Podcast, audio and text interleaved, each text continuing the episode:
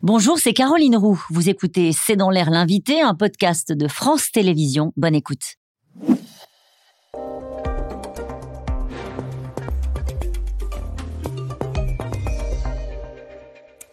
Bonsoir à toutes et à tous, bienvenue dans C'est dans l'air. Mon invité ce soir est Thierry Breton. Bonsoir. Vous êtes commissaire européen en charge du marché intérieur. Nous allons euh, venir dans un instant sur vos sujets, mais naturellement, comme tout le monde, vous avez sans doute été saisi, choqué par euh, l'attaque qui s'est produite euh, en début de matinée à Annecy. Votre réaction, Thierry Breton? Comme tout le monde, hein. un, choc, un choc immense. Une pensée évidemment pour cette tragédie pour les parents les enfants aussi. Et puis. Euh, les tout petits. Les tout petits. Et puis, euh, je crois qu'il faut, euh, avant de tirer des conclusions que, au fond, tout le monde a envie de tirer, parce que chacun a envie de, de prendre des mesures, d'expliquer d'abord l'inexplicable.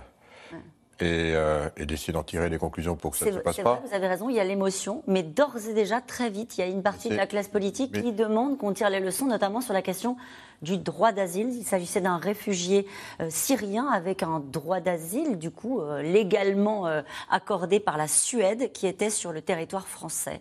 Et la question est d'ores et déjà posée dans le débat public de savoir s'il y a un problème avec les règles du droit d'asile européen. Mais Caroline Roux, c'est humain.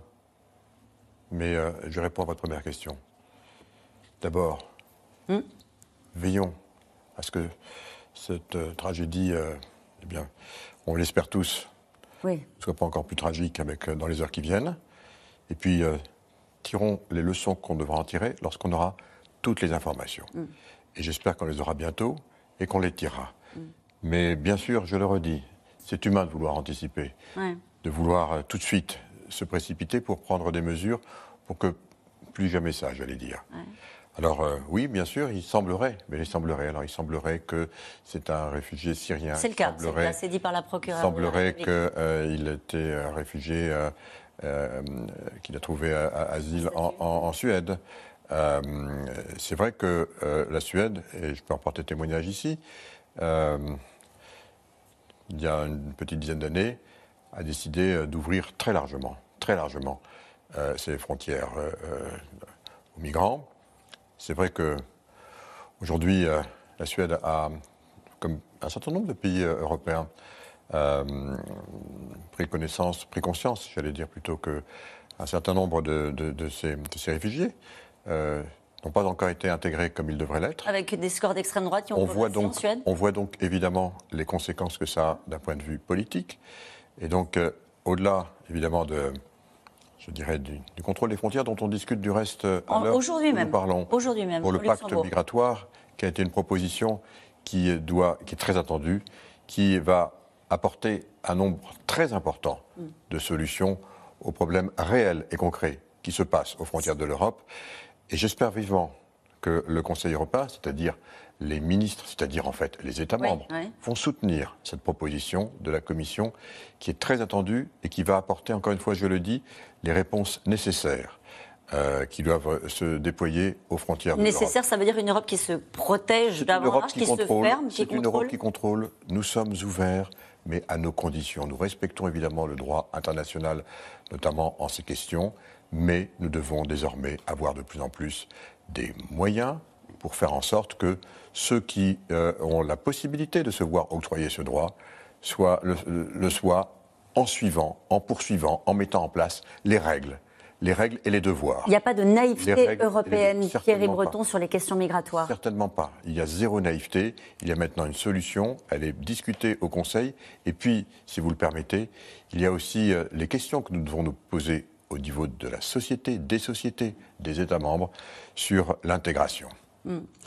Euh, en fait, il y a un lien avec ce dont nous devions parler ce soir, la question de la régulation des plateformes, de l'intelligence artificielle. Pourquoi je vous dis ça? Parce qu'il y a une vidéo euh, du massacre, en tout cas de, l'agression euh, qui a eu lieu ce matin, qui tourne sur les réseaux sociaux. Évidemment, dans une de, vos dernières déclarations, vous avez dit, en gros, à partir de septembre, Elon Musk fera ce qu'on lui demandera de faire dans les nouvelles règles que vous comptez établir, vous pourriez là décréter que cette vidéo ne pourrait plus tourner sur les réseaux sociaux et en particulier sur Twitter? D'abord, il va falloir être précis désormais lorsqu'on parle des réseaux sociaux. les réseaux sociaux, ce sont des plateformes. Et ce sont notamment des grandes plateformes. Et les plateformes qui sont dites systémiques, on a identifié 19, dont effectivement Twitter. on, va on, va en déclarer, on va en déclarer encore euh, quelques autres dans les euh, semaines qui viennent. Et ces plateformes, donc elles sont au nombre de 19 aujourd'hui, elles poussent effectivement un certain nombre de contenus, souvent des contenus à forte viralité. Et euh, à partir du 25 août, et c'est dans ce sens que j'ai indiqué, vous savez, Karine Roux, sans menacer personne, juste en expliquant qu'à partir du 25 août, pourquoi on dit le 25 août Parce qu'il a fallu laisser un tout petit peu de temps pour que ces grandes plateformes s'adaptent à quoi?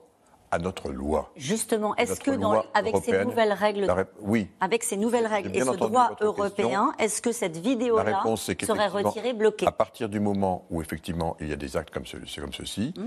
les plateformes doivent se mettre en conformité, c'est-à-dire avoir les moyens, je de bloquer, les moyens de faire en sorte de pouvoir répondre aux injonctions de la puissance publique. Et ce que nous allons faire, j'irai du reste moi-même euh, à la fin de ce mois, ce sera euh, à la fin du mois de juin, nous faisons maintenant pour bien préparer les plateformes à cette échéance du 25 août, nous allons faire des tests en blanc, si je puis dire, pour bien expliquer aux plateformes, elles le savent déjà, mais ce qu'elles vont devoir faire, y compris dans des cas comme ceci, pour nous démontrer comment elles se sont préparées et comment elles vont le faire. Et si ce n'est pas le cas, vous le savez, nous sommes un État de droit, il y aura donc d'abord des sanctions qui sont proportionnées, bien sûr des mm. amendes, mais au regard, vous comprenez bien que quand on parle de cela, au regard du drame qui se passe, évidemment, euh, euh, il faut parler ça, de ça mm. avec beaucoup de, précautions et, de distance.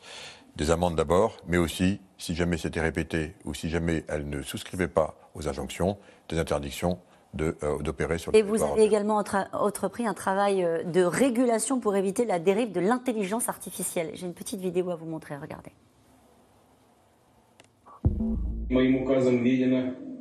J'annonce l'instauration de la loi martiale et je signerai aujourd'hui un décret pour la mobilisation générale. Qu'est-ce que vous voyez là? On pourrait penser que c'est Vladimir Poutine qui déclare. Vous permettez, vous permettez une petite assise personnelle? Allez-y. En 1985, j'ai écrit des romans quand j'étais jeune hmm. où j'essayais d'anticiper ce que la société de l'information allait pouvoir provoquer.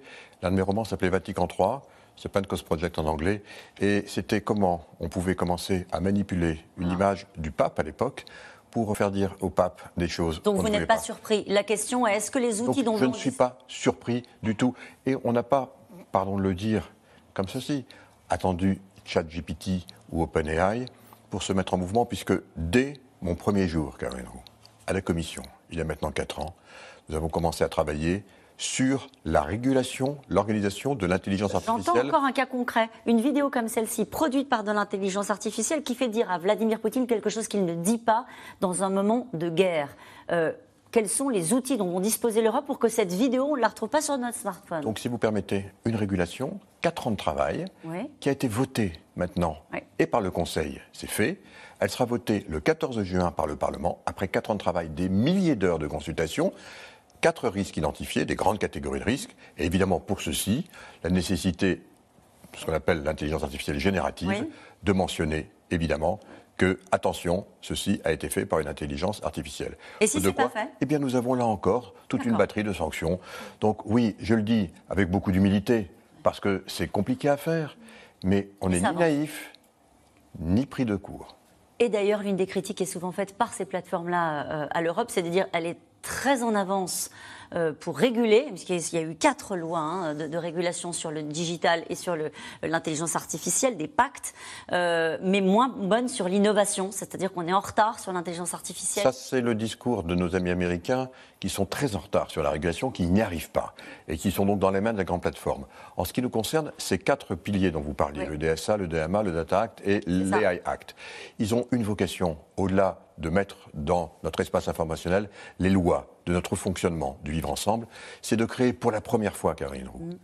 un espace informationnel unique sur les 27. Ce sera le premier. Et pourquoi? Non, non, non. Ce sera surtout que c'est la même règle pour tout le monde. On avait jusqu'à présent 27 espaces informationnels. Et c'est la raison pour laquelle il était si difficile pour nos start-up d'avoir le bénéfice de quoi? Du plus grand marché numérique au monde, 450 millions euh, d'utilisateurs, qui vont désormais être réglés, régentés par les mêmes lois. Et donc, on offre évidemment, enfin, ce qui nous manquait pour pouvoir avoir en Europe l'équivalent des grandes plateformes, un marché unifié dans le domaine du numérique. Une dernière question sur ce qui s'est passé avec l'explosion euh, du barrage au sud de l'Ukraine. Euh, est-ce que c'est de nature catastrophe écologique, catastrophe pour des, dizaines de milliers de, citoyens qui sont euh, déplacés, catastrophe peut-être à venir avec ce qui pourrait se passer à Zaporizhia, même s'il y a eu à se veut rassurante. Est-ce que ça change le visage de cette guerre? C'est une autre de mes casquettes puisque je m'occupe aussi de la défense, comme vous le savez, au sein de l'Union européenne, en particulier de la Commission. Bien entendu, au-delà de, l'écocide tragique euh, dont il est question, c'est désormais une frontière tragiquement naturelle, mm. naturelle artificielle, inondée plusieurs dizaines, voire centaines de kilomètres désormais entre le Donbass occupé par la Russie et l'Ukraine. Euh, eh bien, c'est évidemment une frontière maintenant, euh, je dirais, qui va être très difficile à, franchir. Ça change donc la donne, évidemment, de la, euh, je dirais, des, offensives euh, à, venir, puisque euh, les troupes russes vont peut-être se mobiliser ailleurs.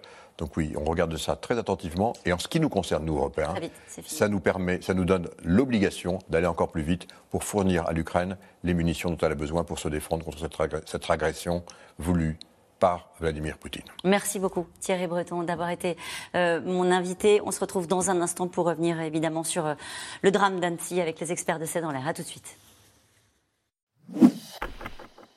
Merci d'avoir écouté C'est dans l'air. Comme vous le savez, vous pouvez désormais écouter l'intégrale, mais aussi l'invité ou vos questions à nos experts. Tous ces podcasts sont disponibles gratuitement sur toutes les plateformes de streaming audio. Et pour le replay vidéo, c'est sur France.tv, bien évidemment. À bientôt.